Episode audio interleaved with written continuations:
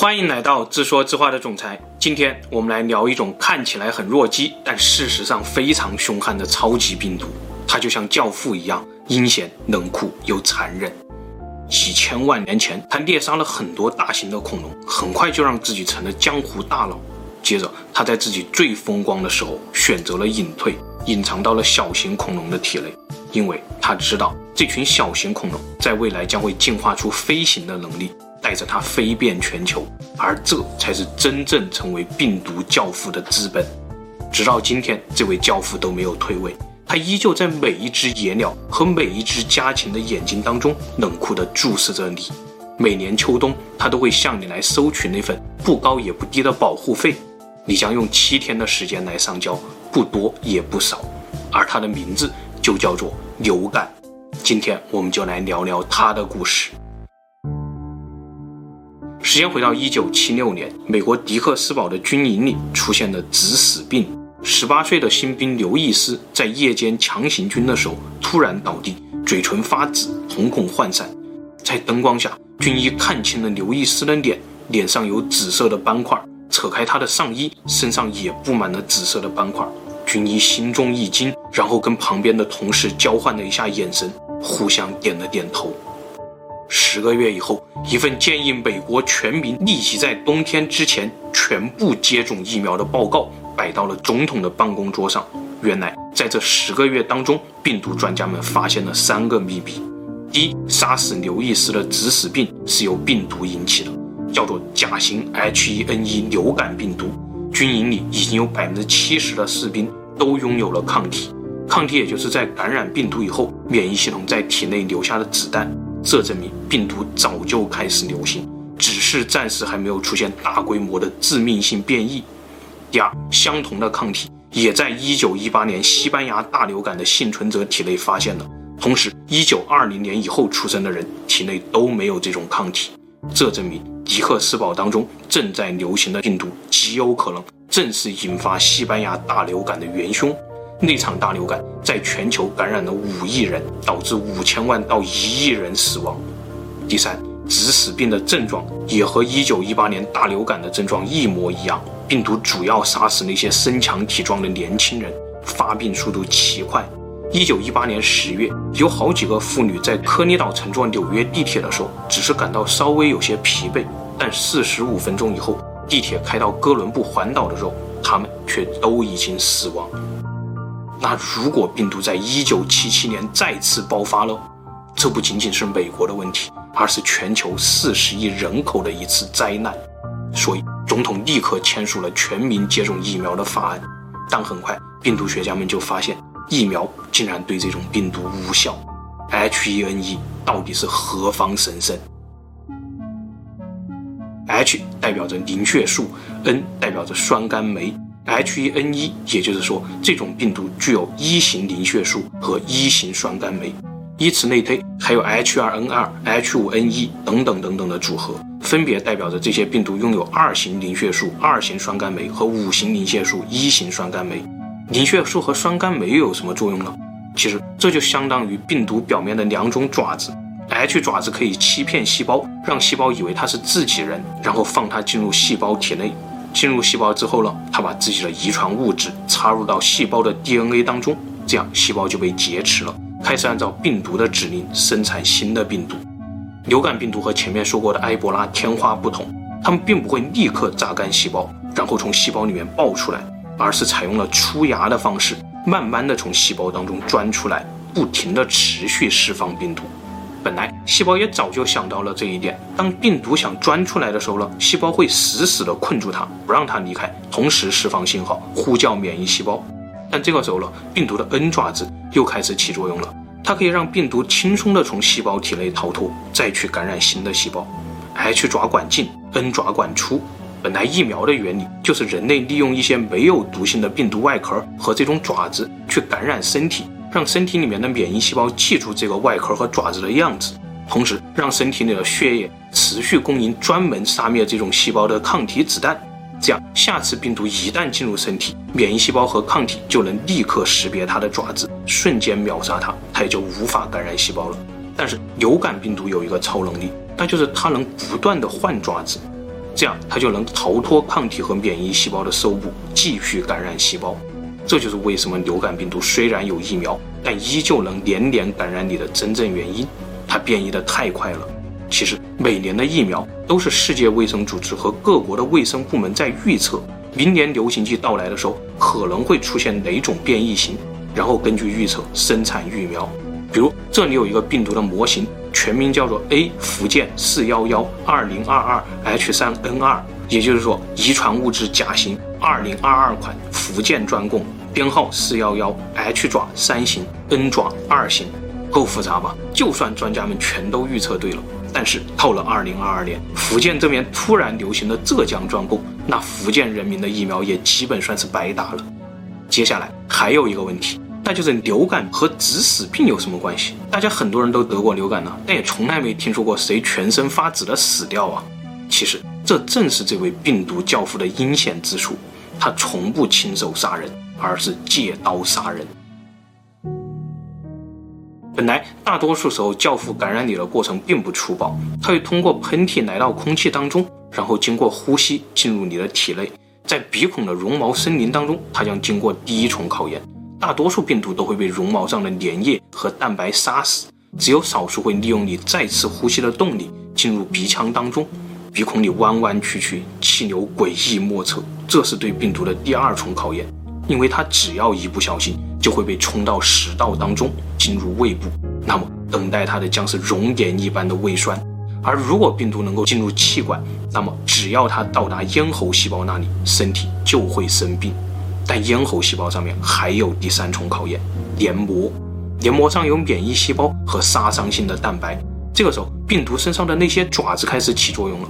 它骗过了巡逻的巨噬细胞和无人驾驶的杀伤性蛋白，靠近了咽喉细胞，然后。他冷静地把爪子给咽喉细胞看，咽喉细胞上当了，他以为这是自己人，于是病毒顺利地进入了咽喉细胞的体内。现在从你吸入病毒算起，已经过了几个小时，你并没有任何异常的感觉，而身体即将迎来一场大战。咽喉细胞变成了一个病毒繁殖的基地，仅仅一个咽喉细胞就能产生至少一万个新的病毒，而每个新的病毒又将去感染一个新的咽喉细胞。接下来只需要两个小时，至少就会有五千个咽喉细胞被感染。如果这些病毒继续往下，一旦攻入肺部，身体就会病得很重。于是身体开始反击，最先到达战场的是自然杀伤细胞，它们搜索病毒，并且喷射出一种毒素来摧毁被感染的细胞，同时毒素也会顺带着消灭附近的正常细胞。接下来的几个小时，自然杀伤细胞并不会太给力。病毒已经感染了五十万个咽喉细胞，现在已经到了晚上，身体睡着了。梦境当中，你开始觉得不安，这是因为咽喉里堆积的细胞碎块越来越多，如果不及时处理，就会影响到正常呼吸。然后巨噬细胞出动了，开始吞噬分解这些带病毒的细胞碎块，同时也加入了追杀病毒的战斗序列。呼吸道里的纤毛也开始运动了，它们开始把大量的碎块往食道的方向运送。这个时候，你可能正在梦中吞咽着什么东西，而事实上，你吞下去的就是这些病毒和细胞的残骸。它们有一个通俗的名字——痰。第二天早上，你精疲力尽的起床，感到嗓子疼得不行，你知道自己可能是感冒了，但你可能并不知道，目前的症状其实并不是流感病毒所引起的。而是你的免疫系统正在咽喉里大杀四方所造成的。面对吞也吞不完的病毒，巨噬细胞开始释放信号向血管求援。这种信号叫做白细胞素，它会让血管调集大量的白细胞和组织液赶往前线。白细胞的杀戮比自然杀伤细胞更加疯狂，更大规模的咽喉细胞被杀死，同时大量的组织液也开始让你的咽喉越来越红肿。疼痛从咽喉扩散到了全身，这个时候哪怕是很轻微的动作，也会让你感到疲惫、四肢无力，想握紧拳头都做不到。这是因为白细胞素正在警告身体，身体已经进入了暂时管制状态，你必须把所有的能量都上交军队，不要做任何多余的动作，躺平，等我们来杀灭病毒。同时，白细胞数以暂时管制的名义前往神经中枢，调高体温。随着体温的上升，你开始感觉到很冷，手脚开始发抖，呼吸变得急促。但在高烧下，病毒扩散被抑制住了，免疫细胞也开始快速繁殖，就连你的头发和指甲在这个时候也比平常长得要至少快百分之二十。身体正在为前线运送更多的免疫细胞和能量，但这也导致巨大的血压涌入大脑，让你感到一阵一阵的头疼。接下来的三天当中，你会被持续的高烧、头疼、浑身无力和肌肉酸疼所折磨。这是免疫大军依旧在暴力清场的证据，但他们似乎一丁点儿消灭病毒的希望都没有，因为他们杀死病毒的速度和新增病毒的速度是差不多的。接下来的故事就是前面天花和埃博拉的节目里已经说过两遍的事情了。第三道防线启动了，树突细胞开始把病毒的照片贴满全身，跑回淋巴。找那个认识病毒照片的 T 细胞和 B 细胞，这个过程相当于从一百亿张彩票中找出一张中奖彩票，非常的耗时间，但一定会找到。所以，终于在高烧了三到五天以后，认识病毒的 T 细胞开始投入战场，B 细胞则开始不断的复制自己，同时产生大量的抗体子弹，子弹通过血液流遍你的全身，能够结合到病毒的爪子上，让病毒失效。这个时候，身体的咳嗽会加重，这是因为前期的战斗已经让咽喉里的纤毛大面积受损，他们无法再把大量的痰液送入食道，而且咳嗽的加重也说明 T 细胞和 B 细胞正在大获全胜，越来越多的病毒和被感染的细胞被杀死，痰液越来越多，身体必须激发咳嗽把它们排出来。现在大概是第七天，咳嗽渐渐消停了，症状正在慢慢的减弱。你大概还需要再等两到三天，等所有的免疫细胞都返回军营以后，才会恢复正常。同时，咽喉开始重建，而废墟当中悄悄的又站起来了一个新的病毒。它不再害怕 B 细胞的抗体子弹，它已经变异了，潜伏在咽喉当中，等待着下一步爆发。阴险的教父早就看透了这一切，他知道想要杀死你，根本不需要他亲自动手。你体内的每一个免疫细胞都是一台被封印的 EVA，都是天生的杀戮机器。他们一旦摆脱了身体的控制，就将在一天之内，甚至十几分钟之内杀死你。于是，血腥教父登场了。这次，血腥教父甚至都不会在你的咽喉细胞那里停留，他有一个更深远的目标——肺泡细胞。它那两把 H 爪子、N 爪子不仅可以开关咽喉细胞，也可以开关肺泡细胞。于是，大面积的肺泡细胞被感染。但这次，自然杀伤细胞无差别杀害的就不再是咽喉细胞了，而是影响到全身氧气供应的肺泡细胞。战场上残留下来的那些残骸，它们是浓浊的痰液，身体只能激发剧烈的咳嗽来排除它们。这个时候，你就不是感到咽喉红肿的问题了。而是感到无法呼吸。接着，更恐怖的攻击开始了。还记得巨噬细胞释放的白细胞素吗？召唤来大量的组织液和白细胞，免疫细胞们开始把你的肺当作战场，无差别的杀戮。身体也出现了肺炎的症状。本来一般的血腥教父也就到此为止了。毕竟流感也是有底线的病毒，杀死你对他没有任何好处。像一九一八年的大流感，当时的病毒却不这么想。他们知道肺炎不太可能要你的命，只要你挨过三到五天，最终树突细胞还是会找到 T 细胞、B 细胞来剿灭他们。那如果他们在 B 细胞、T 细胞赶到战场之前，更加疯狂地激怒你的免疫细胞，会是什么情况呢？于是，他们看向了你免疫系统上的一个漏洞。前面我们说，人体有三道免疫防线，第一道是皮肤和黏膜，这道防线 H1N1 可以轻松地通过黏膜进入身体；第二道是巨噬细胞和白细胞，这道防线 H1N1 虽然突破起来有些困难，但它可以通过采用攻入肺部的策略，让你患上肺炎；第三道是树突细胞找来的 B 细胞和 T 细胞，H1N1 在这道防线上会瞬间崩溃。但事实上，这三道防线之间还有一个2.5道防线。还记得黏膜上那些无人驾驶的杀伤性蛋白吗？它们其实就是二点五道防线上的主角，叫做细胞因子。包括巨噬细胞释放出来的白细胞素也是细胞因子。这些细胞因子的权限很大，可以支配身体，让身体发烧，让免疫细胞暴走。所以，面对 H1N1 这个能够诱骗免疫细胞释放大量细胞因子的病毒，你是不是也看到了什么漏洞了？很显然，H1N1 比你更加了解你的免疫系统，它还知道仅仅让免疫细胞在肺部暴走，一时半会儿是杀不死你的。但他们还能激发一种叫做 C5a 的细胞因子，这简直就是帮 EVA 解除封印的融合按钮。没错，你的免疫细胞其实也是使徒，他们根本就不懂得什么保护身体，而是按照封印的命令来执行任务而已。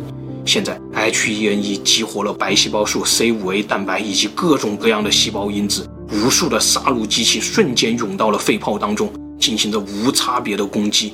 同时，他们又释放出更多的细胞因子，召唤来更多的杀戮机器。就这样，一场细胞因子风暴被激活了，全身上下所有的免疫细胞被解除封印，肺部瞬间沦陷，身体无法呼吸，各种脏器开始衰竭。同时，解除封印的免疫细胞在全身各处离开血管，到处爆炸，这也就导致你身上出现了蓝紫色的斑块。这些斑块其实都是免疫细胞暴走以后引起的急性内出血，在皮肤上形成的紫色血斑。这个时候，似乎只有皮肤和大脑还在身体的掌控之下，但这又有什么用呢？只会让你感到无休止的疼痛和传遍全身的真实感。细胞因子风暴一旦爆发，不仅1918年无药可救，即使今天也基本可以宣告死亡。这是一种超出现代医学能力的使徒暴走。所以，一九一八年大流感当中，为什么死亡的都是身强力壮的年轻人？现在大家应该都很清楚了，因为杀死身体的根本就不是病毒，而是免疫细胞。有时候会觉得，当年翻译“流感”这个汉语词汇的病毒学家一定是别有用心，他竟然把这么阴险的教父病毒翻译得像普通感冒一样弱鸡，这让我们从骨子里就不畏惧流感病毒。其实也是帮我们对抗病毒的一个方法，因为病毒学上还有一个未被证实的原理，那就是你的心情越好，免疫细胞也会越听身体的话。什么意思呢？比如我们经常听说某个人不知道自己已经得了癌症，每天乐呵呵的，时不时的就大笑一阵，结果没几年，他体内的癌细胞竟然消失了。这其实是因为现代医学已经证明了，大笑和愉快的心情可以激活自然杀伤细胞。而自然杀伤细胞正是干掉癌细胞的主力，所以中了流感病毒以后，千万别瞎想，高高兴兴的躺平休息，你体内的免疫细胞也就能高高兴兴的到处杀戮。你要做的就是防止它进入肺部，同时你也要记住，流感不是感冒，这是阴险的教父病毒，是真的会死人的。所以你如果感觉它开始向肺部深入的时候，请立刻去看医生。虽然教父雄霸江湖可能已经有几千万年的时间了，但事实上，我们几乎是到了十几年前才真正认识他。他在一九一八年席卷全球的时候，人类连病毒是什么都不知道，所以根本就没有保存有关他的任何样本。而到了三十三年以后，一九五一年，一个叫做胡尔廷的瑞士小伙来到美国读书，他发现前辈们都在谈论如何破解一九一八年大流感的课题。但谁也找不到当年的病毒样本。有一个学长说，如果这个世界上还存在样本，那么只有可能在北极的冻土底下吧。这句话让胡尔丁心中一惊。如果当时有一些因纽特人染病死亡，那么他们的尸体可能至今都还埋藏在冻土之下。找到这些尸体，说不定就能分离出病毒样本。说干就干，胡尔丁很快打听到，一九一八年的时候，有一个叫做布镇的因纽特人村庄，有七十二人死于流感，只有八人幸存，而且这个村庄就在阿拉斯加，美国境内。于是胡尔丁赶到了布镇，下一步，胡尔丁说服了镇上的长老，允许他挖开一个女孩的坟墓，但很遗憾，胡尔丁最终也没能分离出任何病毒的痕迹。四十六年过去了。这天是一九九七年七月的一天，著名的病毒学家陶本伯格收到了一封读者来信，信中先是恭喜他用 PCR 技术重组出了一小段一九一八年大流感的病毒基因片段，然后信中说：“你是否有兴趣彻底复原这个病毒的全貌了？我知道有一个地方可以完成你的心愿。”这个寄信人正是已经七十三岁高龄的胡尔汀。而他说的那个地方，也正是当年他挖掘遗体的布阵。陶本伯格激动地给胡尔汀回信，而胡尔汀也二话不说，再次来到布阵，再次说服长老，再次挖开了一座坟墓。胡尔汀把墓穴中挖到的肺部样本打包，心情激动地躺在床上无法入睡。他想了又想，突然从床上坐起来，把样本分成了四份。第二天，分别选用了四个快递公司邮寄给陶本伯格。他太看重这些样本了，千万别在最后给寄丢了。显然，胡尔廷多虑了。陶本伯格收到了所有四份样本，成功重建了病毒。最终，又经过了八年的研究，两千零五年，病毒被彻底复原了出来。这就是甲型 H1N1 流感病毒。原来，它是一种有八条遗传物质的病毒，遗传极不稳定。这也就意味着它可能每时每刻都在变异。在你身体内每复制出来一万个流感病毒，可能就有九千个已经变异。所以这就导致今天的流感和明天的流感不同，明年的又和今年的不同。人类永远不知道它什么时候会变得血腥，什么时候会变得像1918年那样具有恐怖的杀伤力。历史上，1958年的亚洲大流感，1968年的香港大流感，包括1978年的俄国大流感，H2N2、H3N2、H1N1，这都导致过近百万人丧命。科学家把这种大规模杀伤的流感叫做大流感。离我们最近的一次大流感是两千零九年，H1N1 爆发，造成了全球大约十万到四十万人死亡。每次大流感之后，流感会变得温和，然后开始每年的小流感，也叫做季节性流感。病毒学家们发现，大流感的周期大概是十年。同时，病毒学家们还发现，流感的最原始宿主可能是很原始的禽类祖先。也就是说，流感极可能是从六千多万年前恐龙身上来的。夜鸟和家禽能够飞遍世界，这也就让流感无处不在。而每次大流感的背后，似乎也都发现了先爆发禽流感的预兆。所以，这也就是为什么近几年来你总会在新闻上看到各国卫生部门对禽流感高度敏感的真正原因。探究禽流感的原理，其实这背后还是那八条遗传物质在捣鬼。如果这八条遗传物质只在鸟身上变异，那么就相当于打麻将抠一张打一张，胡牌概率并不大。而如果禽流感跑到了人类身上，这八条物质就极有可能发生重组。重组和变异有什么区别呢？也就相当于打麻将自抠和换三张的区别。八副牌不停地换来换去，这种重组胡牌的概率有多高？相信打过四川麻将的朋友都会有体会。所以，禽流感一旦感染到人类身上，这就很可能导致大流感的爆发。同时，病毒学家们还发现，禽流感除了直接传染给人，还有可能先传染给猪，在猪身上重组，这样就出现了猪流感。而如果猪流感再和人流感重组，牌都换了三手了，这个时候换出来的超级流感病毒，谁也无法预计它有多大的杀伤力。人类不可能灭绝野鸟、家禽和家猪。